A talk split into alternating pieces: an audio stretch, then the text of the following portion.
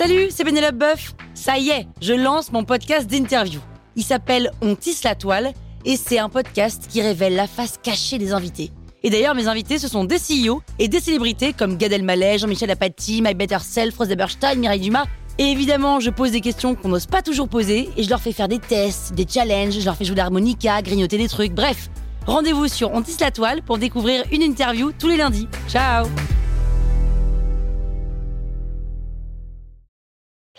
Sur écoute. Salut, c'est Caroline Jurado. Vous avez envie de capter la crypto? Vous êtes au bon endroit. Un épisode par jour et vous aurez fait le tour. Vous allez devenir riche. Power Angels.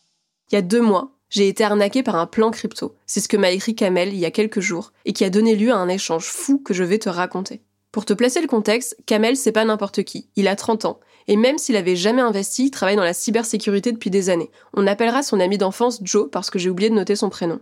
Lui, il travaille dans la blockchain en Chine et il suit de près les nouveaux projets crypto qui se lancent. Il en suit particulièrement un dans le domaine médical dont le token s'appelle UJ, UGY.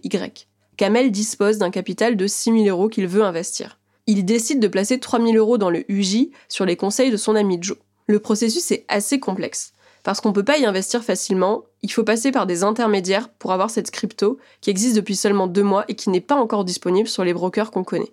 Mais le projet semble solide, le site internet est hyper bien fait, il y a des séminaires organisés par l'équipe en place, et au bout d'un mois, ces 3000 euros deviennent 10 000 euros. Mais il se passe un truc bizarre. Joe appelle et lui explique que le projet ferme et sera transféré sur un autre, le UGE.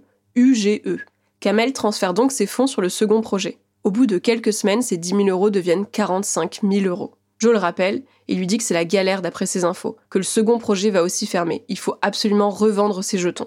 Kamel appelle l'intermédiaire pour la vente, pour tenter de revendre ses jetons et récupérer son argent. Mais le support lui explique qu'il faudra verser 1500 euros pour qu'il fasse l'opération. Ça sent l'arnaque, tu t'en rends compte.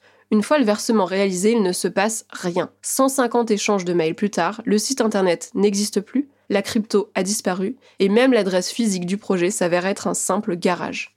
Alors qu'est-ce qu'on peut retirer de l'histoire malheureuse qui est arrivée à Kamel?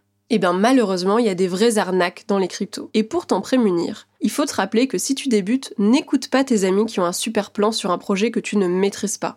Évite les cryptos qui ne sont pas assez solides pour être sur les brokers les plus connus. Et surtout, ne passe jamais par un intermédiaire. Ne mets pas la moitié de ton capital sur un seul actif, surtout quand il est aussi risqué. Et enfin, la beauté d'un site ne suffit pas. Regarde sur Internet le nombre d'articles qui existent sur le projet. Et tu dois savoir que les réseaux les plus utilisés sur les nouveaux projets crypto sont souvent Reddit, Twitter ou Telegram et Discord. Va y faire un tour et regarde si la communauté du projet est importante. Power Angels. La toile sur écoute.